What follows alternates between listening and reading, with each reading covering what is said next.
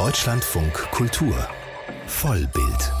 Das Filmmagazin mit Patrick Wilinski.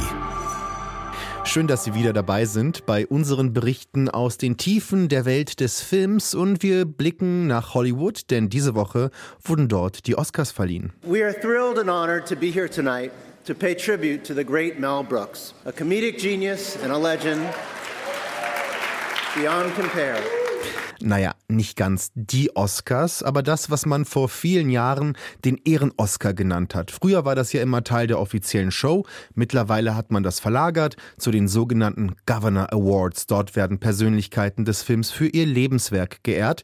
Dieses Jahr wurden ausgezeichnet die Filmeditorin Carol Littleton, die für Meisterwerke wie E.T. oder Grand Canyon zuständig war, die Indie-Produzentin Michelle Setter und die zweifach Oscar-nominierte Schauspielikone Angela Bassett. You know, Lena Horne once said, It's so nice to get flowers while you can yet still smell the fragrance. And indeed, it is.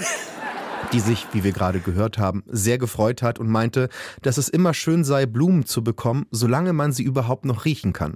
Was für den letzten Preisträger des Abends vielleicht auch galt, er war mit Abstand der älteste und für mich der lustigste Mann der Welt. Produzent, Regisseur, Comedian, Autor und Schauspieler Mel Brooks. This means a lot to me. I feel so bad about the Oscar I got for writing the original screenplay for the producers. I feel so, so bad. I, I, I miss it. I miss it so much. I never should have sold it. Mel Brooks, das Mastermind hinter Erfolgen wie The Producers, Frankenstein Junior oder High Anxiety, kam mit 97 Jahren nach LA gereist und zeigte sich fit und lustig wie eh und je. Und genau damit, mit den Governor Awards, steht die Oscarsaison ja kurz vor ihrem Höhepunkt, denn traditionell wird mit der Verleihung der Ehren-Oscars auch die erste Abstimmungsrunde für den offiziellen Oscar eingeleitet. Was uns jetzt zu einem Mann bringt, der vor ein paar Jahren ganz viele Oscars gewann. 고인의 수사에 관한 내부 정보가 최초 누출된 시점부터 극단적인 선택에 이르기까지 2개월여에 걸친 기간 동안 Parasite-Regisseur Bong Joon-ho war diese Woche in einer anderen Rolle zu sehen als sonst. In Seoul in Südkorea stand er, wie gerade gehört, auf einer Manifestation gemeinsam mit einer Vielzahl an Künstlern und Kulturorganisationen und Wirtschaftsverbänden forderte Bong Joon-ho eine Untersuchung der Polizeimethoden und eine kritische Reflexion über die Medienberichterstattung im Zusammenhang mit dem kürzlich verstorbenen Schauspieler Lee Sung-kyun Kyun. Song Kyung, der eine der Hauptrollen in Parasite gespielt hat, beging Selbstmord, nachdem gegen ihn wegen Drogenkonsums ermittelt wurde. Polizei, Medien und die strengste Drogenpolitik der Welt in Korea stehen somit im Mittelpunkt einer lauten Debatte in Korea, die die Filmszene des Landes vorneweg anführt. Eine Bewegung, die gut zeigt, wie häufig Filmemacher zurzeit sich immer lauter und mutiger politisch engagieren. Genau so einen Regisseur lernen wir gleich kennen. Sein Thema, die prekäre Lage von Jugendlichen in Iran. Zeit für unseren ersten Gast. Er stellt sich selbst vor. Mein Name ist Beros Karamizade und ich bin der Regisseur von dem Film Leere Netze. Und der Film Leere Netze, der kommt Donnerstag in unsere Kinos. Leere Netze gewann schon viele Preise beim Filmfest München zum Beispiel, auch beim Filmfestival im tschechischen Karlovy Vary. Es ist ein großer Erfolg für diesen Debütfilm von Regisseur Karamizade, der als Kind mit seinen Eltern in den 1980er Jahren aus dem Iran floh und in Deutschland später aufwuchs. Sein Film ist eine traurige Romeo und Julia Geschichte aus dem heutigen Iran. Ich will mich nicht mehr länger verstecken müssen. Wann redest du denn endlich mit meinen Eltern?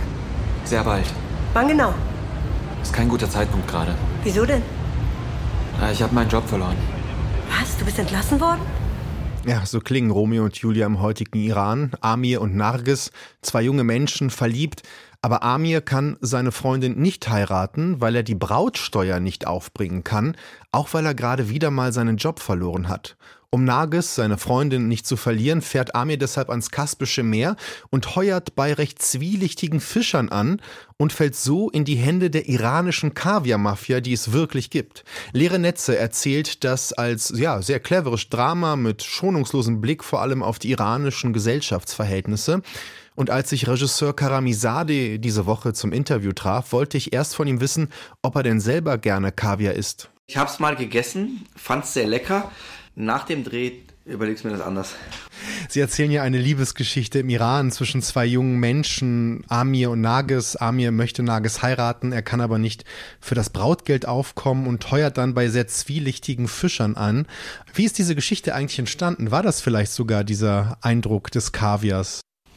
Äh, nicht ganz. Ich bin äh, so passiert, dass ich in den Iran gereist bin wie ich es immer wieder gemacht habe, alle paar Jahre. Und bin zum Kaspischen Meer gefahren, weil ich dort noch nie war, weil mich das Meer auch immer sehr fasziniert. Ich bin sehr meeraffin, würde ich sogar sagen. Ich liebe es zu schwimmen, zu tauchen und wollte mich mal umschauen, ob da nicht irgendwas für mich liegt. Ich bin dorthin gekommen, habe eine Welt entdeckt, die sehr interessant war. War dann in einer Kolchose, in einer Fischerei, wo die Menschen und Männer, also nur Männer, über mehrere Monate fernab von ihren Familien leben und unter sehr harten Bedingungen arbeiten. Also die fahren mit Traktoren tief ins Wasser rein, haben Schleppnetze, die sie dann richtig aus dem Wasser ziehen müssen, mit dem halben Körper im eiskalten Wasser. Ist eine sehr raue, sehr archaische Welt, die mich sehr fasziniert hat. Und ich, für mich wirkte das wie eine Parabel auf den Iran. Eine sehr männerdominierte, sehr patriarchal strukturierte Welt. Und ich habe überlegt, was kann ich dort erzählen? Und dort habe ich einen jungen Mann getroffen, der auch gerade da war, äh, saisonal gearbeitet hat, die Stelle von seinem Papa übernommen hat, weil der krank war. Und habe gedacht, so was macht so ein junger Mensch unter diesen ganzen älteren, abgehärteten Männern. Habe ihn ein bisschen beobachtet, habe so eine, so eine Naivität in ihm gesehen und habe gedacht, so was macht, ich, was könnte, wie könnte es sein, wenn man die Geschichte von einem jungen Mann erzählt, der gute Motive hat, in so eine Welt kommt und dann von dieser harschen Männerwelt, sehr rauen. Struggle of the Fittest ist ein sehr wichtiges Thema, Leitmotiv in dem Film, gezeichnet wird und Schritt für Schritt, Szene für Szene seinen Charakter verändert und seine am Anfang moralischen Werte, die er hat und seine integre Haltung Schritt für Schritt aufgibt und am Ende ein korrumpierter und ein ganz anderer Mensch ist. Diese Geschichte ist mir dann zugeflogen und dann habe ich natürlich sehr lange recherchiert, habe äh, auch ein, zwei Wochen bei den Fischern gelebt, mit denen auch gearbeitet und eine Fotoserie gemacht dabei und dabei habe ich ganz viele Geschichten aufgesogen. Und dieser Amir, also er liebt ja seine Freundin unglaublich. Also es ist ja wirklich fast schon eine Romeo und Julia Geschichte, wenn man so möchte. Stehen die für die heutige iranische Jugend? Weil die sind so lieb miteinander und in ihnen ist noch so viel Hoffnung und sie wollen einfach zusammen sein, können es aber nicht. Also ich glaube, die Hoffnung, das Thema Hoffnung ist ein wichtiges Thema für die jungen Menschen, weil die fehlt denen. Also denen fehlt die Perspektive, daher auch der Titel Leerer Netze. Es ist so eine gewisse Perspektivlosigkeit, die über allem schwebt, auch eine Melancholie, eine Schwere. Und genau diese Schwere und diese Melancholie wollten wir einfangen. Der Film fängt an mit einer Liebesgeschichte, aber es entwickelt sich mehr und mehr zu einem Drama, das ein fast auswegloses Drama, ein Netz aus Verwicklungen, aus die er nicht herauskommt. Und ich mochte dieses Sisyphus-Moment, also diesen Sisyphus-Motiv auch bei ihm, dass er egal wie viel er kämpft für seine Ziele, für seine Ideen, dass er einfach nicht vorwärts kommt. Er tritt immer auf der Stelle, weil äh, die Widerstände im Iran und die Restriktionen, die aber auch die wirtschaftliche Situation, die Traditionen, die festgefahrenen Traditionen, die stehen den jungen Menschen im Weg. Und äh, junge Menschen sind immer eine Kraft, die Erneuerung bringt. Und wenn da nicht etwas gut läuft, also wenn die jungen Menschen nicht diese Kraft ausüben können, Erneuerung zu bringen, da krankt eine Gesellschaft, da, da hat eine Gesellschaft große Probleme. Und da wollte ich die Geschichte auch ansetzen, um genau auf diese junge Generation hinzuweisen, die sehr stark ist, sehr positiv auch ist, die auch eine große Liebe trägt, Freundschaft thematisieren wir auch in den Film sehr stark, aber die trotzdem an den Situationen ja, scheitert. Sie werden ja auch nicht wirklich wahrgenommen oder zugelassen. Man erwartet, glaube ich, von ihnen auch, dass man sich fügt. Bei Amir ist das so, ne? Er möchte seine Freundin heiraten, dagegen kann erstmal niemand etwas haben, aber wir lernen ja ganz schnell, man hat ja doch etwas. Also dieses Geld ist ja immer wieder die Frage. Es geht ja nicht nur bei Amir so, auch bei den Fischern ist die Frage des Geldes. Welche, die es legal wollen, andere, die es dann illegal verarbeiten. Ist dieses Geld, die Suche und die Jagd nach dem Geld nicht auch so eine Art Antriebsmoment aller Figuren? Weil es einen letztendlich wirtschaftlich so schlecht geht, geht, dass die Frage, ob ich heirate oder einen Job habe, einen auch immer an die Grenze der Illegalität bringt. Das ist ja das Interessante auch an dem Film. Absolut. Mich hat das immer so wahnsinnig gemacht, wie, wie unglaublich das Thema Geld zwischen den Menschen und im Alltag einfach präsent ist. Der Iran ist ein Land, der sehr stark unter den internationalen Sanktionen leidet Man kann das richtig oder falsch halten, da urteile ich nicht, weil ich bin kein Wirtschaftsmensch und auch kein politischer Mensch. Ich zeige nur dieses Phänomen. Ich zeige, wie sich das bis in den tiefsten Alltag der Menschen auswirkt, diese Sanktionen. Und die Inflation und die grassieren, das ist ja fast schon eine, ist eine Hyperinflation, die dort stattfindet. Also ein Tweet von Trump hat das ganze Wirtschaftssystem auf den Kopf gestellt und diese Jagd nach dem Geld. Ich habe Figuren ausgesucht, die keine gierigen Figuren sind. Das sind wirklich Figuren, die nach dem Geld jagen, weil sie es wirklich brauchen. Und das macht es ja auch nochmal bitterer. Es geht ja, ja, das wird auch die Kaviar-Mafia thematisiert. Die sind natürlich sehr wichtig dort. Natürlich wollen die äh, Chefs und sowas viel Geld verdienen, aber selbst die haben Geldnöte. Es ist ein Kreislauf, aus dem die Leute nicht rauskommen. Und diese bittere, bittere Wahrheit wollte ich nach vorne bringen und auch zeigen, das ist das universelle Thema daran auch, wie Liebe an Geld scheitert. Und das kennen wir alle auf der ganzen Welt. Also ich meine, ich glaube, das geht nicht nur Iranern so, das geht auch jungen Menschen in Deutschland auch so, wenn wir uns vorstellen, dass ja jede Familie eine gewisse Erwartung hat und einen gewissen Standard erwartet. Nur mal in einem Land wie Iran ist das wahrscheinlich auch für die Tochter überlebenswichtig. Deswegen wollen die Eltern das Beste für die Tochter und setzen den Druck immer höher. Und dagegen ist es sehr, sehr schwer anzukommen. Und diese Idee des Brautgeldes, ist das sehr populär, sehr traditionell noch im Iran oder ist das jetzt für Zwecke dieses Films stärker in den Vordergrund geschoben? Das Brautgeld ist in der iranischen Gesellschaft sehr tief verwurzelt. Das ist eine äh, lang hergebrachte Tradition. In Deutschland heißt es Aussteuer. Und diese Aussteuer ist ja eine gewisse Absicherung für die Frau. Und es ist an sich ja ein guter Zweck und eine gute Sache für die Frau. Nun hat sich das dazu entwickelt, dass die Familien der Braut gegenüber der Familie des Bräutigams natürlich das Beste für ihre Tochter rausholen wollen. Und das ist schon fast wie so eine Verhandlungssache geworden. Das ist sehr, es, es wird schon durch die Blume, sehr freundlich, wie es im Film auch dargestellt wird, schon eigentlich eine gewisse Sache verhandelt. Ein gewisser Geldwert auch besprochen. Und je höher diese Latte gesetzt wird, desto schwerer ist es für die Familie des Bräutigams, diese Erwartung zu erfüllen. Natürlich ist es in Städten wie in Teheran, wo es sehr viel moderner ist, bei den Hochzeiten steht es nicht so sehr im, im Fokus, dennoch sehr wichtig, muss man äh, bringen. Aber in den Regionen, in denen der Film spielt, das ist ja eher die Provinz, da ist es so schon noch sehr, sehr wichtig, weil die Traditionen sehr stark sind. Und was auch Realität ist, dass es auch etwas gibt, dass Frauen sehr jung verheiratet werden und dann sehr schnell die Scheidung einreichen und dann wird das Geld fällig. Also bei der Scheidung wird es fällig und viele junge Männer können dieses Geld einfach nicht aufbringen und landen auch im Gefängnis. Also es ist meinem, einer meiner Regieassistenten zum Beispiel passiert, hat mir dann später erzählt gehabt, dass er ein halbes Jahr im Gefängnis war, weil er 50.000 Euro nicht zahlen konnte die das äh, Brautgeld war. Das, ist, das sind Ausnahmen, aber es zeigt, wie tradiert dieses System ist, aber es ist auch im Wandel. Ich wollte aber auch nochmal einen Fokus drauf setzen, weil ich finde einfach, es sollte nicht sein, dass Liebe so mit Geld verhandelt wird. Mhm. Sie haben ja schon gesagt, Hoffnung ist ein Thema des Films. Amir lernt unter den Fischern auch letztendlich so einen Geheimagenten kennen, wenn man so möchte. Ein Journalist, der auch da ist, der auch flieht, weil er einen Blog geführt hat und wahrscheinlich regimekritisch berichtet hat.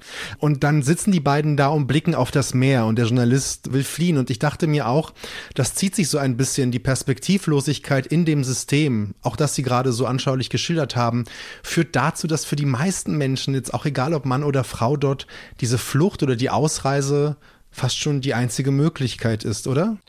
Das ist ein sehr großes Problem. Das Land blutet eigentlich mehr oder weniger aus an jungen Menschen, an jungen, innovativen Kräften, Gedanken. Diese Geschichte hat auch einen sehr starken Einfluss gehabt, weil ich das in meiner Familie sehr stark erlebt habe. Also meine Cousins, Cousinen sind, sehr viele sind ins Ausland gegangen. Allein hier in Berlin sind jetzt gerade drei meiner Cousins und Cousinen die bei Tesla arbeiten. Hoch ausgebildete Ingenieure, die wurden hier mit Kusshand angenommen und haben leitende Positionen, aber die hatten im Iran einfach keine Perspektive. Und wenn ein Land diese jungen Menschen verliert, kann es sich nicht weiterentwickeln und entwickelt sich sogar zurück, bleibt auf der Stelle. Und diesen Moment wollte ich auch einfangen und zeigen. Und auch zeigen, was Fluchtursachen sind. Warum junge Menschen, die wirklich, wir fragen uns ja, warum kommen diese jungen Menschen zu uns? Warum bleiben sie nicht in ihrem Land und bauen ihr Land auf? Äh, ja, das wünschen wir uns, aber äh, man braucht schon Perspektiven, um sowas machen zu können. Das, das ist ja nicht eine Entscheidung, dass man sagt, ich bleibe jetzt hier und baue jetzt mein Land auf und es funktioniert, sondern müssen ja auch bestimmte Parameter, Infrastrukturen, alles bereitgestellt sein, die einfach nicht gegeben sind. Und somit werden immer wieder Leute kommen. Und es ist nicht immer aus, es wird ja ganz oft gesprochen, aus sicheren Herkunftsländern. Es geht nicht immer um sichere Herkunftsländer. Es geht wirklich darum, dass wir auf dieser Welt einen gewissen Kuchen haben. Und dieser Kuchen ist ungerecht verteilt. Und jeder, der stark genug ist, will sich an diesem Kuchen beteiligen. Und jeder, der für seine Familie und für seine Nächsten kämpfen will, ist bereit, alles dafür zu geben, um auch daran zu partizipieren. Deswegen ist diese Sache mit den sicheren Herkunftsländern und dass wir nicht verstehen, warum junge Menschen zu uns herkommen und ihre Heimat verlassen, das ist ganz, ganz wichtig in dem Film. Das wollte ich zeigen. Konnten Sie den Film denn im Iran drehen? Der Film ist komplett im Iran gedreht, an Originaldrehorten mit Originalschauspiel. Also alle Schauspieler sind aus dem Iran. Das ganze Team ist aus dem Iran. Ich habe in der Corona-Zeit gedreht, 2021, Winter, Herbst. Da waren die Unruhen noch nicht. Deswegen ging das damals noch. Heutzutage ist es sehr, sehr schwer, noch einen Film zu drehen im Iran. Aber Sie haben eine offizielle Genehmigung bekommen. Ich frage, weil wenn wir über iranische Filmschaffende berichten, berichten wir häufig darüber, dass sie gerade für solche durchaus kritischen und schonungslosen Filme im Gefängnis landen oder nicht ausreisen dürfen. Die Geschichten von Rasulov bis Panahi sind unseren Hörerinnen und Hörern ja bekannt. Absolut, wir haben dafür gekämpft, haben es eine Woche oder zwei Wochen vom Dreh bekommen, ganz, ganz kurz knapp vorher. Es war wirklich ein Ritt auf Messerschneider, es hätte auch wirklich nach hinten losgehen können, aber wir haben es bekommen und der Film wurde offiziell dort gedreht. Nur, ob die jetzt mit dem Ergebnis zufrieden sind, das mag ich zweifeln, weil da haben wir ganz andere Stimmen gehört. Und wir sind gerade dabei, die zweite Erlaubnis zu bekommen, weil man muss erstmal eine Erlaubnis ist fürs Drehen, die zweite ist für Screening.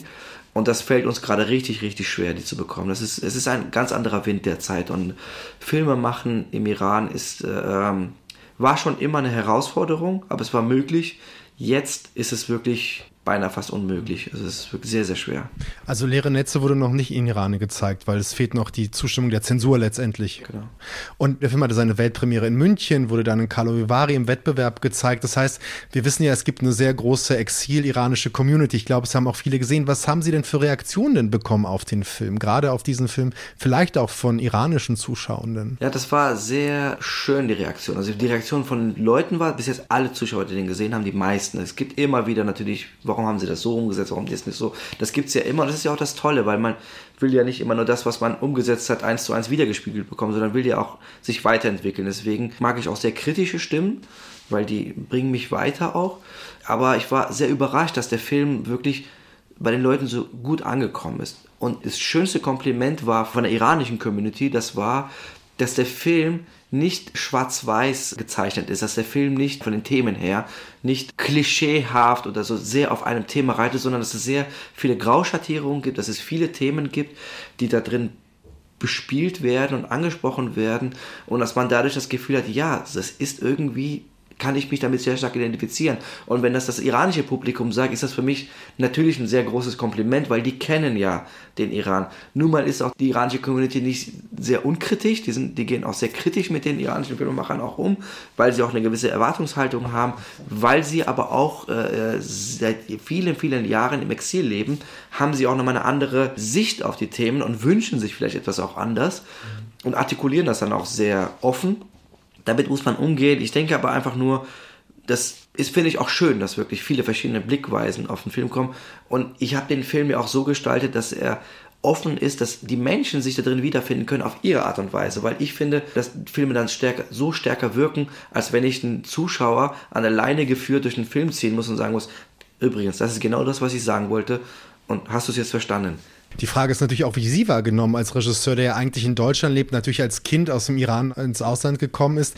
Sehen Sie sich selbst eigentlich als exil-iranischer Regisseur, als iranischer Regisseur? Wir sprechen hier ja über Ihr Debütfilm. Sie hätten auch eine deutsche Geschichte erzählen, eine Geschichte wie auch immer, aber ich glaube, Ihre Perspektive ist dennoch eine andere. Ich weiß nicht, ob ich mich in irgendeiner dieser äh, Kategorien jetzt mhm. finde. Ich glaube, ich bin zum ersten ein Beros Karamizade, der Filme liebt. Filme, die aus dem Iran gekommen sind. Ich, ich habe die seit meiner Kindheit durch äh, unser mit meinen Eltern zusammen immer geguckt. Ich, hab, ich war fasziniert von der Art des iranischen Kinos, durch Bilder, durch Poesie Geschichten zu erzählen und auch äh, ähm, Metapher zu erzählen, die man nicht über die man nicht reden darf äh, durch die Zensur. das war es ist ein großer Reiz. Letzten Endes ist die Zensur was sehr Schlimmes, aber es pusht auch die Filmemacher neue Wege zu finden und diesen Reiz wollte ich mich äh, aussetzen, also diese, diese, diese Gegenkraft auch aussetzen und dadurch neue Wege finden. Deswegen, mein Herz schlägt da. Ich sehe mich auch als iranischer Regisseur. Ich bin super stolz, dass aus der Arthouse-Community, aus der Film-Community, aber auch aus der Kritiker-Community der iranischen Exil, aber auch aus dem Land heraus, ich großen Zuspruch für diesen Film bekommen habe.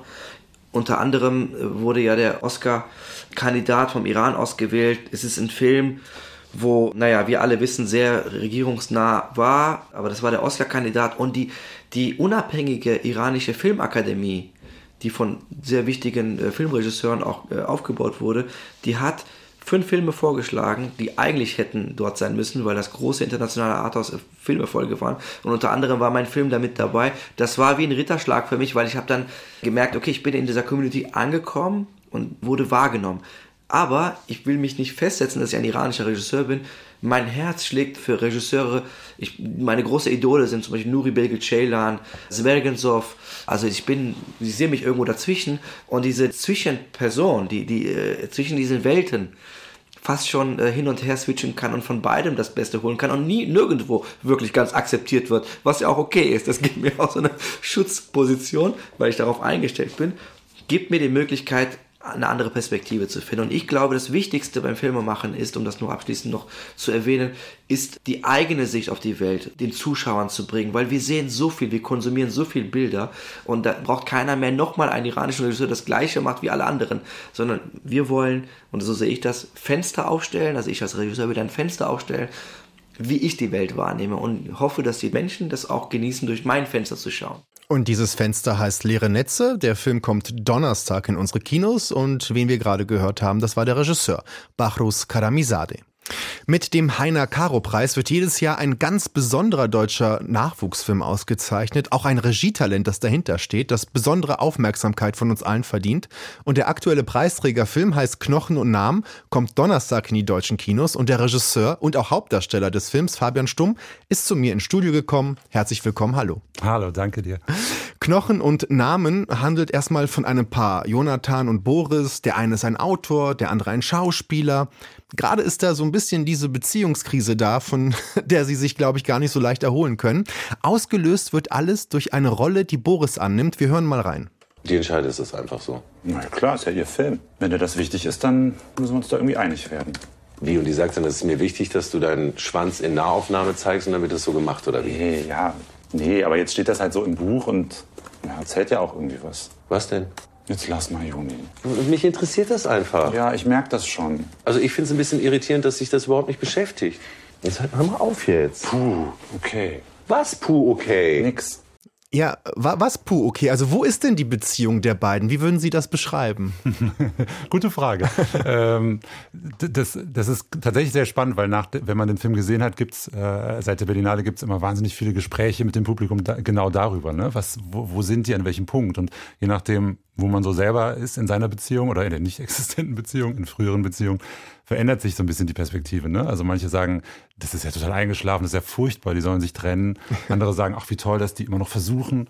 Äh, und ich glaube, ich persönlich stehe da so ein bisschen in der Mitte. Ich ja. glaube schon, dass die noch Potenzial haben, aber ich sehe schon auch, dass da einiges eingeschlummert ist. Ja, aber wie entsteht denn beim Schreiben des Drehbuchs so ein Pärchen? Es gibt eine Szene, wo Jonathan ins Radio geht und dann wird mhm. er gefragt, ob seine Bücher persönlich, aber nicht autobiografisch sind. Wie ist das denn bei dem Film Knochen und Namen? Ist er persönlich, aber nicht autobiografisch oder doch autobiografisch? Das würde ich tatsächlich auch so beschreiben. Ja, der ist sehr persönlich und sehr wenig Dinge äh, darin sind autobiografisch. Ich würde sagen, wenn überhaupt sind das sind die autobiografischen Elemente von anderen Leuten geklaut, von FreundInnen oder von aus meiner Familie. Also wahrscheinlich mm, habe ich am ehesten Gemeinsamkeit mit dem kleinen Kind, mit dem Mädchen, das da ja. beim Klauen erwischt wird und so. Das sind so Sachen, die ich ähnlich erlebt habe und äh, umgesetzt habe als Kind. Und diese ganzen erwachsenen Beziehungssachen sind eher ich würde sagen, sind entstanden aus Gedanken über diese Themen, ne? also über, über frühere Beziehungen, Themen, die mich beschäftigt haben, vielleicht auch belastet haben oder äh, an denen ich selber nicht so weiterkam. Und daraus entstand dann tatsächlich dieses Buch mit mhm. diesen ganzen Konstrukten. Mhm. Bleiben wir noch bei dem Pärchen und bei dem Ausschnitt, den mhm. wir gerade gehört haben, weil da ist ja der Grundimpuls erstmal so eine Eifersucht. Und mhm. ich glaube, das Interessante an den beiden ist, dass das beides Künstler sind und ja. das, die Szene ist ja recht am Anfang. Ja. Und dann gehen beide einen sehr spannenden Weg, indem sie sich mit dieser Eifersucht und der Idee eines Beziehungsendes, so würde ich es formulieren, mhm. auseinandersetzen müssen. Mhm. Ähm, wie prägen denn diese künstlerischen Berufe dieses Verhältnis zur Eifersucht? Weil der eine schreibt ja ein Buch, wo die Eifersucht so mit dem Tod mehr oder weniger ja. gleichgesetzt wird. Ja. Der andere muss beim Proben zu einem Film sich mit einer anderen Art von Eifersucht auseinandersetzen. Mhm. Das ist anders, als wäre es ein Bäcker oder ein Busfahrer zum ja, Beispiel. Ja, ja. ja, das ist tatsächlich was, was worüber ich mir wirklich oft Gedanken mache. Und ich glaube, viele in meinem Umfeld, also viele meiner Bekannten, die eben auch KünstlerInnen sind, auf die eine oder andere Art in verschiedenen Metiers. Ich finde schon, dass das ein Thema ist. Ne? Also wo zieht man die Grenze? Also wie, inwieweit, wo schwappt dieser Beruf mit rein? Und wie kann man hm, da so einen, so einen guten, gesunden Zwischenweg finden. Also ich merke, je älter ich werde, äh, wird das schon größer, diese Sehnsucht nach einer klareren Trennung vielleicht, weil ich das nicht immer so wahnsinnig angenehm finde, ne, dass man alles mit nach Hause nimmt. Und ich gebe zu, in früheren Beziehungen war das auf jeden Fall auch ein Thema, mhm. so, dass man eben gemerkt hat, uff, kann das jetzt nicht mal irgendwie äh, äh, man kann es halt nicht im Büro liegen lassen. So, mhm. äh, man nimmt da doch viel mit nach Hause und ähm, das ist was, worüber ich mich in dem Film dann doch auch sehr bewusst auseinandersetzen wollte. Ich habe nicht wirklich eine Antwort darauf, aber vielleicht ist es schon mal ein guter Schritt, sich darüber Gedanken zu Aber man bekommt schon, glaube ich, ganz gut mit, wenn man den Film sieht, dass diese, diese Gratwanderung zwischen Last und Luxus, was ja, in diesem ja, ja. Berufsstamm so ist, äh, ziemlich dünn ist. Ne? Zum absolut. einen ist es ein, mhm. ein sehr privilegierter Zustand, sich mhm. damit auseinandersetzen mhm. zu können und Teil des Berufs zu machen. Auf der mhm. anderen Seite mhm. belastet es nicht nur die persönlichen Beziehungen, hatte ich das mhm. Gefühl. Ja, total. Ja, ich glaube, dieses Thema Privileg ist äh, auf irgendeine, also je öfter ich den Film sehe, witzigerweise, das war mir gar nicht so bewusst, aber das ist natürlich schon auch irgendwie so ein Thema in dem Film. Ne? Also dieses äh, genau was Sie jetzt sagen. Man wird irgendwie bezahlt dafür, äh, dass man sich mit diesen Dingen auseinandersetzt. Und das ist eigentlich eine sehr, ein sehr privater Beruf, ein sehr persönlicher. Ne? Man kann damit vielleicht Leuten auch eine Freude machen, aber es ist schon in erster Linie auch was sehr Egoistisches. Das will ich jetzt gar nicht werten, aber es ist äh, so ein Thema, glaube mhm. ich. Es gibt noch ein anderes Figurenpaar, ähm, das die beiden Männer so ein bisschen spiegelt, hatte ich den Eindruck. Also mhm. Jonathans Schwester und ihre Tochter Josie. Ja. Ähm, das ist auch eine spannende Beziehung zwischen den beiden. Ne? Josie, könnte man sagen, als Kind ähm, hat gerade Probleme. Sie klaut. Am Anfang macht sie auch so ziemlich grenzwertige Telefonstreiche. Mhm. Ihre Mutter wiederum ist alleinerziehend. Man merkt, da sucht auch jemand nach seinem mhm. Platz. Ähm, mhm. Wieso war Ihnen dieses Figurenpaar wichtig? Vielleicht wirklich als Spiegelung zu den beiden Tatsächlich, Männern? ja. Genau so würde ich es beschreiben. Das war für mich eben so eine Spiegelung. So dieses Kind, das äh, auf eine Art ein bisschen unbehütet äh, auch das wertfrei, aber so ein bisschen, die ist so ein bisschen so eine lonesome, so eine lonesome Cowgirl äh, und beobachtet die Erwachsenenwelt sehr genau und versucht das halt auf ihre kindliche Art vielleicht so ein bisschen selber umzusetzen und nachzuspielen und auszutesten, wo sind denn da jetzt eigentlich die Grenzen und je älter ich werde, was darf ich dann noch und was nicht. Ähm, und ich fand, also für mich ist eben dieses Thema Kindheit wahnsinnig präsent, immer. Also in, in, in allen Arbeiten, die ich so mache, ähm, merke ich, dass ich sehr schnell immer andocke an meine eigene Kindheit. Also ich sage immer, das ist wie so eine, wenn ich zurückgucke, gibt es so eine Linie nach früher und die hat nie aufgehört. Und das ist für mich mich interessiert das einfach sehr. Also wann gibt es diese Momente, wann ist man eigentlich erwachsen und verantwortungsvoll? Und gerade eben, wie wir vorhin schon gesagt haben, in diesen Berufen, wo man die Erlaubnis hat, bis ins hohe Alter sich mit diesen eigenen Privatheiten auseinanderzusetzen, da war mir dieses Kind eben total wichtig, das mhm. da so mit reinzubringen. Der Film ist, äh, nicht dass ein falsches Bild entsteht, auch sehr leicht inszeniert, auch übrigens mhm. sehr lustig, also wie so eine Etüde und mhm. auch hell ähm, und, und einige Übergänge sind unterlegt mit klassischer Musik, also mhm. Händel, Bach, Pachelbel. Mhm. Wieso war Ihnen das wichtig eigentlich? Mhm. Das bringt ja dem Film auch noch so eine andere Textur. Absolut, ja. Für mich sind das so, so Brüche. Mhm. Das war witzigerweise beim Drehbuchschreiben und bei der Konzeption war das schon für mich klar, dass ich diese klassischen Stücke haben wollte. Die haben natürlich alle für mich eine sehr persönliche Bedeutung so. Äh, ähm, und ich mochte sehr, dass das so, für mich ist das so eine ganz diffuse Brücke in sowas Vergangenes. So. Und der Film ist ja auf eine, die, die Bilder sind ja recht modern und fast so ein bisschen architektonisch umgesetzt, so. Äh, irgendwie sehr kühl und trotzdem, wie Sie sagen, hat das oft auch eine Leichtigkeit. Also diese schweren Themen werden bewusst mit so einer Leichtigkeit umgesetzt. Und diese etwas brüchige Musik, die da manchmal so reinballert, diese klassischen Stücke, das hat mich irgendwie äh, ich fand das toll, weil man kann immer so kurz nochmal so aufatmen, weil man merkt, ah, okay, das ist irgendwie nicht nur alles ähm, kühl und modern und hart. So. Das ja. hat eben was sehr, hm, wie sagt man das, äh, sowas Feierliches manchmal ja. fast. Ja, so. das stimmt. Ja. Der Film wenn man ihn ansieht und ihn als deutschen Debütfilm vielleicht auch mal betrachtet, hat auch etwas Freies und er wagt auch sehr viel. Das Architektonische in der mhm. Inszenierung haben Sie gerade erwähnt. Mhm. Man sieht manchmal die Wand und die Menschen, die da eine Rauchpause machen. Das sind nur die Köpfe. Es ist sehr spannend, auch als visuelles Konzept. Und dazu muss man wissen, dass der Film ja komplett ohne offizielle Filmförderung entstanden ja. ist. Ja. Inwiefern ist so der Umstand, ich habe kein offizielles Filmfördergeld, zum einen Hemmnis, auf der anderen Seite vielleicht auch eine Art von Freiheit, dass mhm. ich dann eben das mache, wie ich es möchte? Möchte. Ja, tatsächlich, das, das war genau das. Also meine Co-Produzentin Nicola Heim, mit der ich sehr eng zusammenarbeite, wir kennen uns sehr, sehr lange schon, seit über 20 Jahren die äh, auch meine Regieassistentin ist, die auch in dem Film mitspielt, auch witzigerweise auch die Rolle einer Regieassistentin. Also wir haben uns da sehr früh bewusst für entschieden tatsächlich, weil wir eben ähm, vorher auch die Wege mal ausprobiert haben, für andere Projekte offizielle Förderung zu bekommen. Und das, äh, da braucht man natürlich einfach sehr langen Atem und viel Geduld. Und wir haben das dann irgendwann wirklich genossen, zu merken, es spricht uns wirklich niemand dazwischen. Man konnte sich komplett so ausleben, wie man das möchte. Ne? Und ähm, ich frage mich jetzt so ein bisschen, wie das dann eben in Zukunft wird, weil ich das wahnsinnig genossen habe, dass man eben von den Bildern, von der Kamera, zusammen mit meinem Kameramann Michael Bennett, also dass wir da wirklich uns austoben konnten. Mhm. Ähm, bin sehr gespannt. Also ich glaube, das ist, für mich war es eine große Befreiung. Und natürlich ist das was, was man einmal machen kann, vielleicht zweimal. Und dann ist das nicht mehr tragbar. Das ist uns, glaube ich, schon sehr bewusst. Ja. Aber es wird spannend, wie man da jetzt vielleicht so ein ähm, so, eine, äh, so einen Mittelweg findet. Ja, ja. Das Ergebnis wurde ausgezeichnet mit mhm. dem Heiner Caro Preis. Donnerstag kommt der Film Knochen und Namen in die deutschen Kinos und der Regisseur Fabian Stumm war mein Gast. Vielen Dank für den Besuch. Vielen Dank, sehr schön hier zu sein.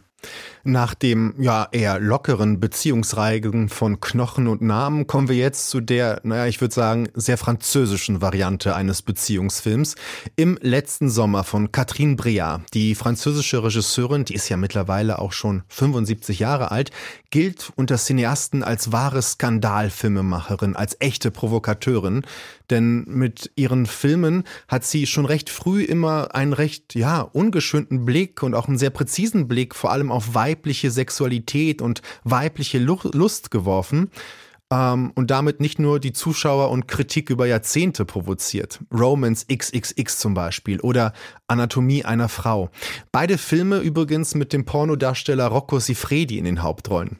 Seit Donnerstag können wir ihr neuestes Werk im Kino sehen. Im letzten Sommer heißt es und ist ein Remake des dänischen Films Königin. Wie viel Provokation da drin steckt, das weiß Anna Wollner, die mit Katrin Brear gesprochen hat. Es ist spät, lass uns schlafen gehen. Du bist müde und ausgelaugt. Hältst du mich manchmal für einen alten Sack? Niemals. Theo dagegen, er hält mich für einen alten Sack. Und er hat kein Problem, es mir zu sagen. Ein Ehepaar abends im Bett. Ann ist Anfang 50, Anwältin, spezialisiert auf Jugendliche, denen sexuelle Gewalt angetan wurde. Pierre ist deutlich älter.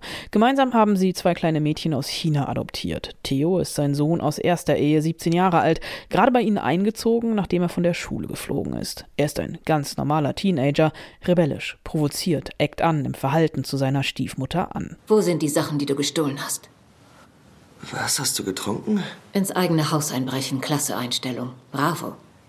Ich weiß nicht, was dein Vater dazu sagen wird. Soll ich mit ihm reden oder machst du das selbst? Ist mir doch scheißegal. Das glaube ich dir nicht. Du kennst mich nicht. Vielleicht nicht. Aber ich kenne diese Spirale.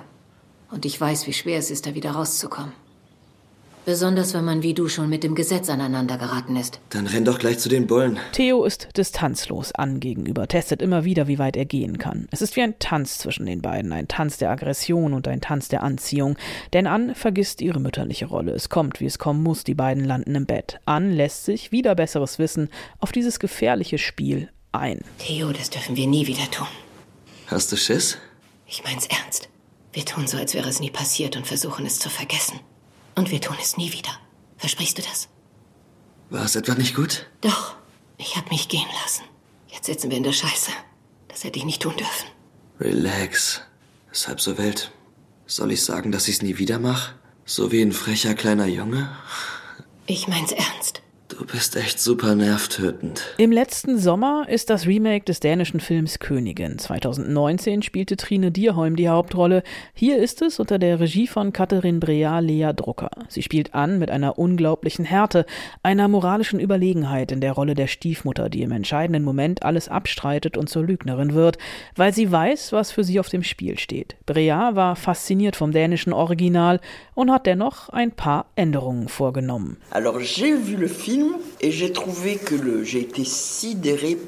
ich bin erstarrt über die Härte dieser Frau. Wir wissen alle, dass sie lügt, aber sie lügt mit einer solchen Wahrhaftigkeit.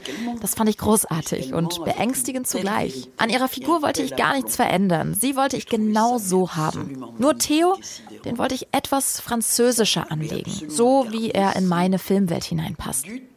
Er sollte jünger sein, etwas Rebellisches haben, aber gleichzeitig auch etwas Zärtliches, Schmerzhaftes.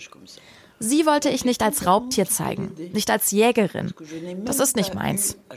Es ging mir darum, die Figuren in mein eigenes Kino einzubetten, in meine eigenen Fantasien und Obsessionen. Tout bascule vers ce qui est mon cinéma Mes obsessions à moi. Katharin Briard ist Expertin für Fantasien und Obsessionen. Sie wertet mit ihrem Blick nicht. Sie seziert und analysiert. Vor allem eine Frau der französischen Oberschicht, die sich einen Fehltritt leistet, eine Grenze überschreitet.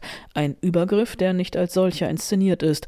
Gut und Böse verschwimmen hier. Briard erzählt davon, dass Menschen Fehler machen, bewusst und unbewusst, eingebettet in die Frage, ob die Beziehung der beiden Liebe sein kann oder nun das Ausnutzen eines Abhängigkeitsverhältnisses zwischen Mutter und Stiefsohn. Die Liebesszenen zwischen den beiden sind mit vielen Nahaufnahmen gedreht. Immer Schuss gegen Schuss. Selten sind beide vor der Kamera vereint. Wenn, blicken sie in unterschiedliche Richtungen. Brea bleibt immer auf ihren Gesichtern, mit Absicht. Es ist in unserer menschlichen DNA, dass wir nur überleben, weil wir als Menschen Lust und Verlangen empfinden, weil wir unseren Sexualtrieb ausleben. Der basiert natürlich auf Lust, auf Emotionen. Ich selbst würde mich als Cineastin der Emotionen bezeichnen. Ich stelle mir immer die Frage, was ich mit einer Sexszene erzählen will. Es geht mir weniger um die Körper an sich, sondern darum, was mit den Körpern passiert. Für mich ist die Geschichte dahinter spannender als jede nackte Brust. Ich liebe es, nackte Gesichter zu filmen. Intimer geht es nicht. Ich möchte zeigen, was während dem Sex im Gesicht passiert. Das Skandalöse an Im letzten Sommer sind ausnahmsweise, wie sonst bei Brea, nicht die verstörenden Bilder, sondern das verstörende Gefühl, das am Ende bleibt, einen Psychothriller gesehen zu haben, der einen Tabubruch beobachtet, die psychologischen Folgen einer verbotenen Liebe, die vielleicht gar keine Liebe war, sondern das perverse Spiel mit Macht, Ohnmacht und Begehren. Auf jeden Fall eine große Empfehlung für alle Fans des Arthouse-Kinos. Katrin Breas im letzten Sommer ist schon in den deutschen Kinos zu sehen und eröffnet ein Thema, das gerade viele Filme beschäftigt. So unterschiedliche Mütterbeziehungen stehen im Fokus vieler aktueller Filme im Kino, unter anderem auch im tunesischen Oscar-Kandidaten, über den wir gleich sprechen. Ja, wie erzählt man von sowas Tragischem wie dem Verlust zweier Töchter? Ja, mit welchen Bildern füllt man so eine Leerstelle? Die tunesische Regisseurin Kauta Benhania erzählt eine bewegende wahre Geschichte, die Geschichte von Olfa Hamrumni, einer Mutter mit vier Töchtern, von denen zwei, die zwei ältesten, verschwunden sind. Die Mutter und ihre beiden jüngeren Töchter sind verzweifelt, sind ratlos. Was ist passiert? Wo sind die beiden? Der Film basiert auf wahren Fällen auf einem sehr bekannten Lautenfall, der vor allem in Tunesien für Schlagzeilen gesorgt hat. Und der Film, Olfers Töchter, der wagt viel, um diese Geschichte zu erzählen. Kauter Benhania experimentiert auf sehr kluge Art und Weise mit unterschiedlichen dokumentarischen Formen. Dafür wurde der Film letzten Mai im Wettbewerb von Cannes eingeladen und als bester Dokumentarfilm ausgezeichnet. Mittlerweile ist er auch der tunesische Oscar-Kandidat und steht sowohl auf der Shortlist für den besten internationalen Film als auch für den besten Dokumentarfilm. Nächste Woche kommt der Film in unsere Kinos und darüber spreche ich mit Anke Lewicke. Hallo Anke. Hallo Patrick. Ähm, wir bekommen es ja hier mit so einer ganz besonderen Form der Familienaufstellung zu tun. Vielleicht sollten wir diese Ausgangslage, weil sie ist schon sehr komplex skizzieren. Ja. ja. Also es ist ein sehr persönlicher Einstieg, den der Film nimmt. Also die Regisseurin stellt erstmal ihre Protagonistin vor, ihr Projekt und erzählt dann ihrem Drehteam, wie nervös sie eigentlich jetzt ist, Olfa kennenzulernen. Und sie möchte wissen, ob Olfa auch so nervös ist. Und sie bekommt dann eben mit, mitgeteilt, dass Olfa total aufgeregt ist, weil sie jetzt eben die beiden, also Darstellerinnen kennenlernt, die die beiden älteren Töchter in diesem Projekt darstellen sollen. Und dann geht es eben los. Also Olfa und ihre jüngeren Töchter lernen diese Darstellerinnen kennen. Und dann werden erstmal Vergleiche nach Ähnlichkeiten gezogen. Und durch diese Vergleiche werden natürlich Erinnerungen wach. Und auf einmal sind die verschwundenen Töchter ja durch die beiden Darstellerinnen physisch auch wieder präsent. Und dadurch wird die Geschichte auch nochmal vergegenwärtigt. Und dann werden eben immer wieder Szenen nachgestellt, dahinter drüber diskutiert und reflektiert. Und im Mittelpunkt steht erstmal zunächst die Geschichte der Mutter. Und das Bemerkenswerte ist, dass die Geschichte der Mutter sich in den Biografien der verschwundenen Töchter eigentlich widerspiegelt. Also wir haben es hier mit Reenactment zu tun das eben, wo man ein Verfahren, wo man hier gemeinsam auf Spurensuche geht. Man könnte auch sagen, es ist so ein seismografisches Verfahren, wo so langsam die Schichten einer Familiengeschichte abgetragen werden. Mhm. Dieses Stichwort Reenactment, das ist ja eine Methode, die immer häufig eingewendet wird, um etwas nachzustellen. Das ist ja die Idee dahinter. Hier, weil die Regisseurin ja auch vor die Kamera tritt und wir haben Schauspieler und wahr, also quasi echte Menschen, die etwas Schlimmes erlebt haben, äh, da entsteht in diesem Film eine Effekt. Ähm, wie würdest du den umschreiben? Weil ich sag dir ganz ehrlich, am Anfang ist das ein Labyrinth, in dem ich mich zumindest etwas verloren habe, in diesen Spiegelungen der Geschichte. Ja, es wird ja auch unheimlich viel mit Spiegeln gearbeitet. Deshalb ist es gut, dass du die erwähnst, weil die Regisseurin ist ja am Anfang auch vorm Spiegel, genau. weil sie ist ja auch in der Maske. Und diese Spiegel sagen ja auch immer, hier werden Geschichten gespiegelt, was ich ja auch schon eben meinte, Biografien wiederholen sich. Und der künstliche Rahmen wird die ganze Zeit auch als solcher in Szene gesetzt. Also es sind theaterhafte Räume, es gibt kaum Kulissen oder Requisiten. Und dadurch entsteht so eine ja sehr hohe Konzentration und auch immer wieder eine Reibung zwischen Wirklichkeit und den nachgestellten Szenen. Und zunächst hatte ich ja schon gesagt, geht es erstmal um die Mutter. Und diese Mutter wird, wenn es emotional sehr, ja, schreckliche, traurige Szenen sind, wird sich wiederum auch von der Schauspielerin dargestellt. Also sie erzählt dann von ihrer Hochzeitsnacht, von der brutalen Entjungferung. Also wir hören sie, aber sehen eben die Schauspielerin. Also das ist schon mal ein interessanter Effekt. Und wir lernen dann Olfa eben auch als sehr schlagkräftige Frau kennen, weil das Blut auf dem Bettlaken ist das Blut ihres Mannes. Also sie hat sich wirklich zur Wehr gesetzt und überhaupt kommt so ein Erkenntnisprozess bei ihr in Gang. Also sie bekommt mit, dass sie sich von ihrem Ehemann immer mehr befreit hat. Also es ist ein großer Befreiungsschlag auch gegen die repressiven Strukturen in ihrer Heimat. Aber diesen Spielraum, den sie sich selbst geschaffen hat, den gönnt sie eben ihren Töchtern nicht. Also die kriegen eben diese Repression wieder zu spüren. Und das wird dann eben auch wieder nachgestellt. Und nachgestellt werden auch die verschiedenen Möglichkeitsformen, warum die Töchter verschwunden sein könnten. Also die Töchter fangen dann auf einmal, haben erst Heavy Metal gehört, auf einmal tragen sie auf einmal Schleier, werden sehr gläubig und geben diesen Glauben auch mit Zwang an ihre ältere, also an die jüngeren Schwester wieder weiter. Also das ist so eine Wiederholung. Und diese Wiederholung hat natürlich zu Traumata und Verletzungen geführt, die innerhalb des Filmprojekts eben allen Beteiligten sehr bewusst werden. Also ich glaube, man könnte sagen, der Film verhandelt die Frage auch nach Schuld und Unschuld, denn die Mutter macht sich auch schuldig für das Verschwinden der Töchter. Und ich glaube, durch den Prozess des Reenactments werden wir auch mit eingezogen. Das ist vielleicht etwas, was man aus dem Kino von Joshua Oppenheimers The Act of Killing kennt, wo ja die Täter ihre Verbrechen der damaligen Massaker unter den Roten Khmeren plötzlich nachstellen. Und in dem Moment erzählt der Film auch etwas über Schuld und Unschuld und äh, Täterschaft und Opferschaft. Das eines der großen Themen unter Gegenwart, oder? Ja, auf alle Fälle. Und diese Mutter nimmt ja auch die Schuld auf sich oder sie erkennt an, welche Verantwortung sie an diesem Verschwinden hat. Also das finde ich schon sehr bemerkenswert und es tut sich hier ja auch was. Und bei Joshua Oppenheimer war es ja das Erschreckende, dass in seinem The Act of Killing, wo eben die Täter die Folter nachstellen, dass man spürt, die kriegen das gar nicht mit, was sie damals angestellt haben. Die machen das einfach und diese seltsame Erstarrung müssen diese Opfer, die ja auch immer noch im Dorf mitleben, tagtäglich erleben.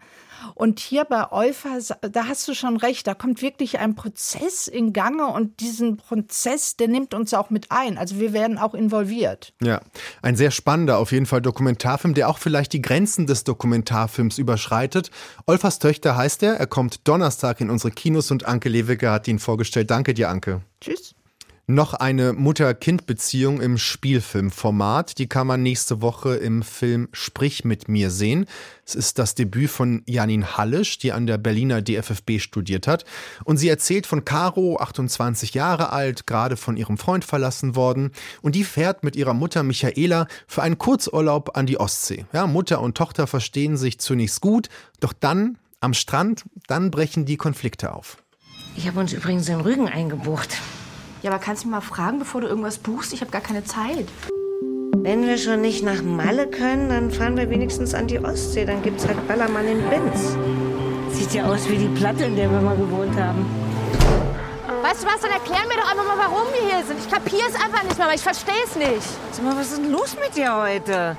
Sprich mit mir erzählt von Müttern und Töchtern, von abwesenden Väterfiguren, aber auch darüber, wie Frauenrollen sich in Deutschland nach der Wende 1989 geändert haben. Über all das konnte ich mit Regisseurin Janine Halles sprechen und wollte erst von ihr wissen, wie denn ihr Verhältnis zu ihrer eigenen Mutter ist. Mein Verhältnis zu meiner Mutter ist wahnsinnig gut, sehr lustig, sehr ehrlich, sehr warm, sehr körperlich. Aber wir haben einen langen Weg dahin gebraucht, bis wir da waren. Das war nicht immer so. Ich glaube auch eine Mutter- und Tochterbeziehung, die hat Wellen auf jeden Fall. Und es gibt Momente, wo man sich irgendwie auseinanderlebt und dann haben wir aber, ich glaube, da war ich so Mitte 20, sind wir, sind wir in den Urlaub gefahren. Meine Mama war getrennt, ne? Auch sehr ähnlich zum Film. Und wir sind äh, in Urlaube gefahren und eben haben dort wahnsinnig viel bearbeitet. Und was das Schöne an meiner Mama ist, was nicht jedes Elternteil schafft, äh, ich glaube auch nochmal, ist es schwieriger, wenn Elternteile noch zusammen sind. So, die bilden dann ja immer so eine Bubble. Und meine Mama hat das ganz toll angenommen und die ist auf die Suche gegangen. Wer bin ich eigentlich? Wer ist ihre Tochter? Wo ist unser Verhältnis? Und das war nicht immer einfach, aber wir haben das so gut hinbekommen und ich bin da wahnsinnig stolz drauf. Jetzt geht es im Film ja auch um eine Mutter-Tochter-Beziehung, daher auch meine erste Frage. Aber mich würde jetzt schon interessieren, wenn Sie so intensiv diese Beziehung zu Ihrer eigenen Mutter wahrnehmen, auch erzählen können, schon als Narrativ wahrnehmen. War das dann auch der Ursprung für diesen Film? Also können wir hier von einem autobiografischen Zugang sprechen? Ähm, das hast du ganz schön gesagt. Ähm, sorry, ich sag gleich du. ähm, äh, genau, ein Zugang würde ich eher sagen, weil es ist in dem Sinne kein autobiografischer Film. Er hat natürlich Züge, ganz viele Züge davon. Aber die Idee kam daher, weil ich eben mit meiner Mutter auf Tour war mal wieder und ich sah sie einfach und ich hatte schon so viel anderes geschrieben, ne? Und, ähm, und irgendwie sah ich sie und war so, warum nicht diese Art, ne, diese Art der Geschichte, diese Art der Beziehung erzählen. Und ja, es hat ganz viel davon. Und ich, das finde ich auch ganz schön, was du meintest mit der Narration, weil ich glaube, wir heilen ja immer auch einen Teil von uns, während wir schreiben und während wir filmen. Aber ich glaube, man, man muss schon einen gewissen Punkt erreicht haben, um überhaupt als Narration darüber sprechen zu können. Ne? Wenn du mittendrin bist, wirst du Dinge tun, du wirst versuchen zu beschützen, du kannst nicht ehrlich ran, weil du selber noch nicht ehrlich rangekommen bist. Und ich glaube, das ist ein schöner Punkt, wenn die Wunde noch pocht, weißt du, aber, ähm, aber sie eigentlich schon ganz gut verheilt ist. Mhm. Dann gehen wir doch mal in diese Mutter-Tochter-Konflikte des Films rein. Also wir lernen Caro kennen, die sich gerade von ihrem Freund trennt oder von ihm verlassen wird und sie fährt mit ihrer Mutter Michaela, auch gerade Single, ähm, an die Ostsee auf Rügen. Es gibt einen Urlaub, eigentlich Mutter und Tochter erstmal am Strand. Alles sieht sehr gut, zufrieden aus, doch dann brechen sie langsam auf, die Konflikte. Ähm, es werden Vorwürfe geäußert. Hm, vielleicht beginnen wir bei Caro, bei der Figur Caro. Was wirft sie ihrer Mutter eigentlich vor? Weil das ist ja ein, ein Mensch, in dem es auch immer kocht, die ja auch mhm. ständig unterwegs ist und auch provoziert. Was ist denn da der Vorwurf? Das ist interessant, weil mir das beim Schreiben am Anfang gar nicht so bewusst war. Und ich glaube, der Figur ist es auch noch nicht so bewusst, was sie ihrer Mutter eigentlich vorwirft. Also der Film ist auch eine Suche nach Worten. Ne? Man fühlt einfach wahnsinnig viel, auch mit Mitte 20 ist einfach so, wo kommt denn diese Wut her? Wo kommt diese Trauer her? Ähm, und ich glaube, sie weiß am Anfang noch gar nicht, was sie ihr vorwirft. Und dann passieren eben Dinge in diesem Film, die das ganz gut ihr zeigen, was das eigentlich ist. Und das ist der Umgang, glaube ich, mit Liebe ne, was wir unseren Eltern, wir wollen nicht so lieben ganz oft wie unsere Eltern, weil wir das gerne ja überwerfen wollen, ne, weil wir anders lieben wollen, offener, freier, ehrlicher, direkter. Und dann merkst du aber eben in dieser Trennung von Caro, da ist ja schon der erste Punkt, wo sie merkt, wie liebe ich denn eigentlich? Und was habe ich da von meiner Mutter? Wie zu bin ich? Weißt du, kann ich Intimität zulassen? Also ich glaube eben der Umgang mit Männern, weil wir hier auch von einer heterosexuellen Beziehung sprechen. Und das wirft sie ihr sehr viel vor. Und ich glaube, was auch noch passiert, ist eben, wie sprechen wir über Probleme? Ähm, und was ist eigentlich Schwäche, was ist Stärke? Ich glaube, das ist in diesen Generationen, wo wir uns gerade befinden, ein ganz großes Thema. Weil wir sind ja auch die Generation Therapie, unsere Eltern waren es nicht. Na, dieses immer funktionieren müssen. Und ich glaube aber, wir haben ja auch noch ganz viel davon. Warum gehen wir überhaupt in Therapie? Ne? Ich weiß auch sehr gut, wie ich funktionieren muss und merke dann einfach, aber ich will das gar nicht mehr. Und ich glaube, Caro befindet sich eben in so einem ähm, Zustand, wo sie merkt, sie weiß, glaube ich, gar nicht richtig, was Liebe und Intimität für sie überhaupt bedeutet.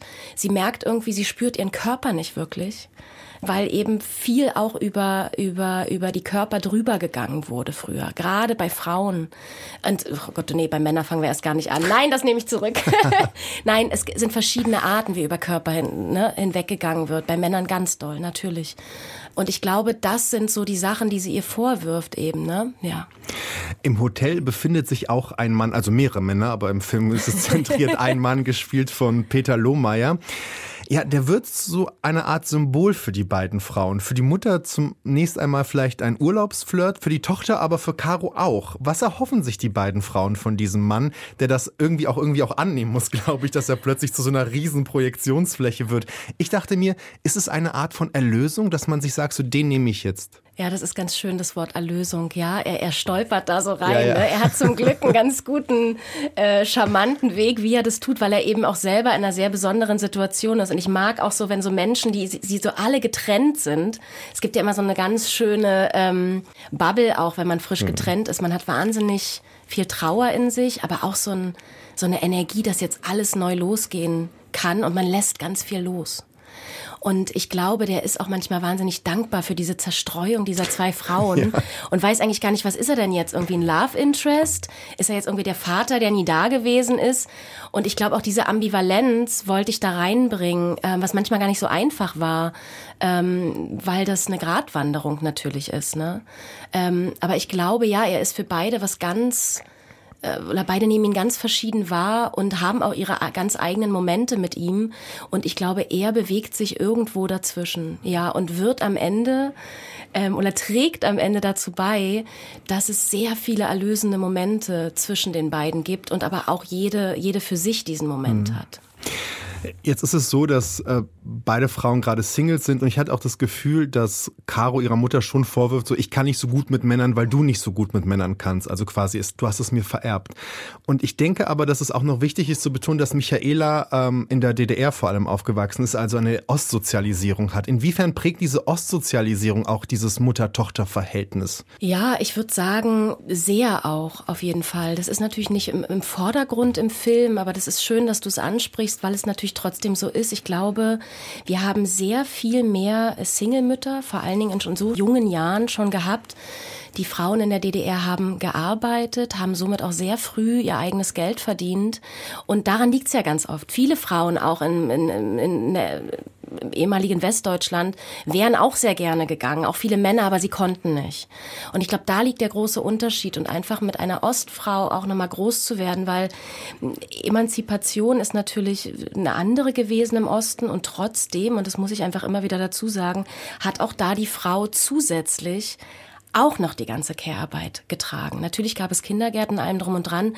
Und da kommt ja auch dieses Funktionieren her und vor allen Dingen auch diese Härte und dieser, dieser Umgang mit Männern, weil es ja auch eine wahnsinnige Scheidungsgeneration ist. So viele Scheidungen. Also, dass da mal Leute zusammen waren, das kannte ich gar nicht. Und das ist schon sehr ostgeprägt. Und eben dann mit dieser Art von Frau groß zu werden, die, die aber auch ein sehr, eigentlich auch auch schönen Umgang hat, ne? Also gerade im Osten, ich sag nur FKK im Osten auch was Sexualität betrifft. Wir sind teilweise viel prüder, als unsere Mütter im Osten waren.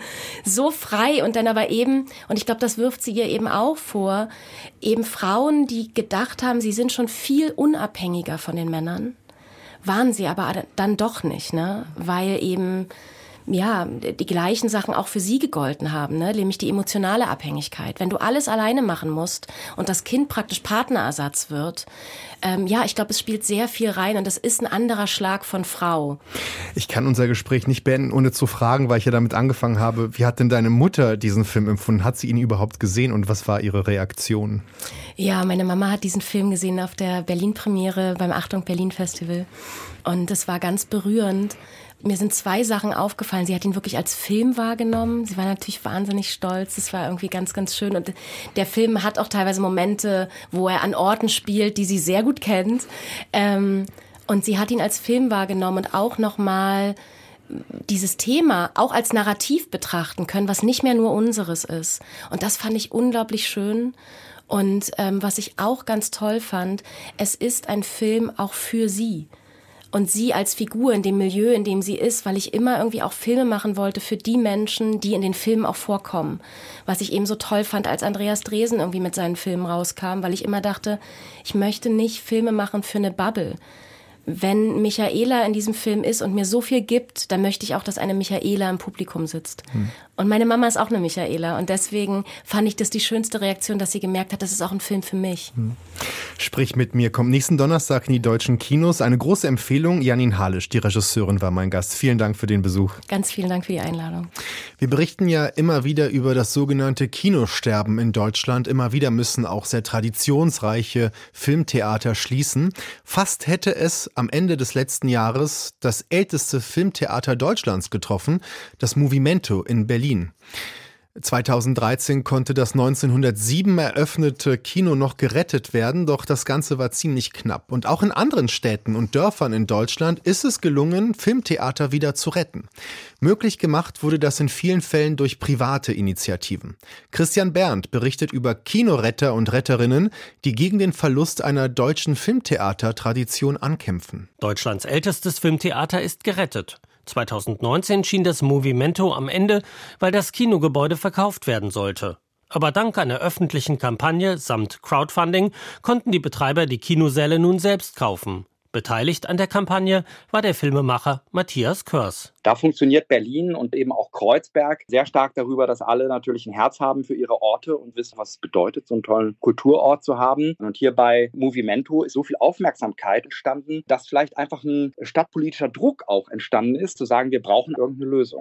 Auch in Freiburg stand ein altes Traditionskino vor dem Aus, die 1911 eröffneten Friedrichsbau-Lichtspiele. Nach der Corona-Pandemie konnten die Betreiber die Miete nicht mehr aufbringen. Für Hanna Lehmann, Mitbegründerin der Freiburger Bürgerstiftung, war die Nachricht eine Katastrophe. Das ist das Herzkino. Das ist mitten in der Innenstadt. Wir haben eine Verödung der Innenstadt und wir müssen die Kultur aufrechterhalten.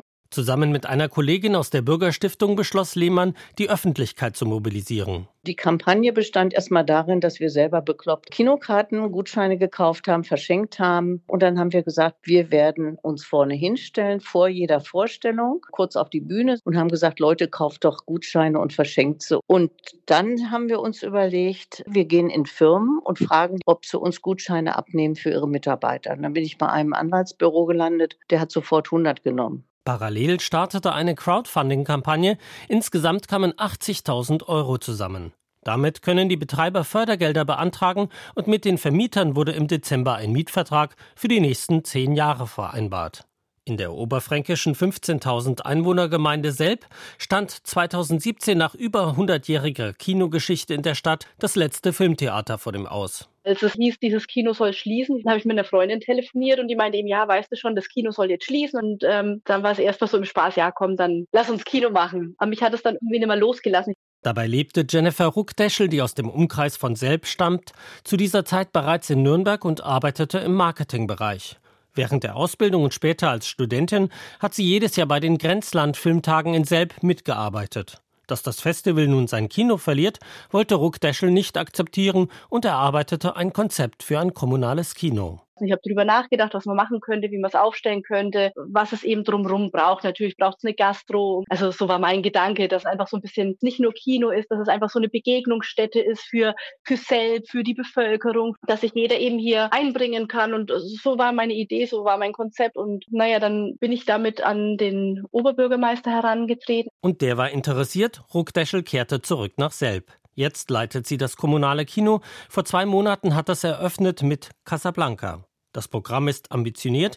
Es gibt Familienprogramm, Arthouse-Kino, Dokumentarfilme und Kurzfilmreihen. Also das ist ein kuratiertes Programm und es hat immer jeden Monat ein anderes Motto und das Motto ist ähm, Alltag und Anarchie im Januar. Also vielversprechend.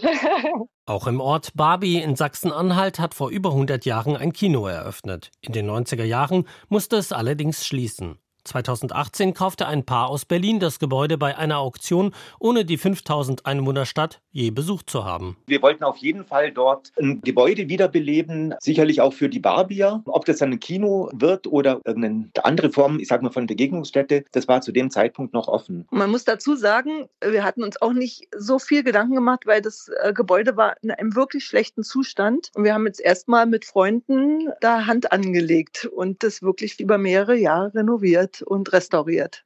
2020 gründeten Helmut Kolb und Sigrid Weise einen gemeinnützigen Verein, um ein Kino zu betreiben. Die Barbier waren erstmal total interessiert, möglicherweise auch anfänglich ein bisschen skeptisch, weil da eben zwei Fremde aus Berlin rumtoben. Aber dadurch, dass wir sozusagen selber Hand angelegt haben, also das Erste, was wir gemacht haben, war, dass wir uns die Blaumänner übergezogen haben und losgelegt haben. Und ich glaube, das fanden die ziemlich gut. 2021 eröffnete das Cinema Barbie. Zum Programm gehören Stummfilmabende mit Live-Musik, Konzerte, Kabarett und Diskussionsabende, zum Beispiel zu DEFA-Filmen. Wen wir bisher relativ schlecht erreichen, das sind die Jugendlichen. Wir wissen auch gar nicht, wo sich die Jugendlichen Freitag oder Samstagabend so rumtreiben. Aber man muss da eine Ausnahme machen. Wir haben ja den Mickenbecker-Film gezeigt über diesen berühmten und jetzt verstorbenen YouTuber. Und da waren alle drei Vorführungen ausverkauft. Und da saßen ausschließlich Jugendliche. Sogar die YouTube-Generation von Barbie lässt sich erreichen. Das Cinema Barbie, finden die beiden Berliner, ist nachahmenswert. In der nächstgrößeren Stadt steht übrigens noch ein leeres Kino, wenn jemand sich interessiert. Ich finde, das macht Hoffnung. Diese Kinoretter, die wir gerade gehört haben, das sind die wahren Helden der deutschen Kinokultur. Und allein die Tatsache, dass es in Sachsen-Anhalt einen Ort gibt, der Barbie heißt und ein Barbie-Cinema hat, das ist für mich zumindest ziemlich Oscar-verdächtig. Damit geht diese Episode von Vollbild, Ihrem Lieblingskinomagazin im Radio, zu Ende. Nächste Woche dann ein Fokus auf einen großen Oscar-Kandidaten dieser Saison, Poor Things von Jorgos Lanthimos. Bleiben Sie uns treu. Mehr dazu nächste Woche, wie gesagt, in sieben Tagen. Danke fürs Zuhören, sagt Patrick Welinski.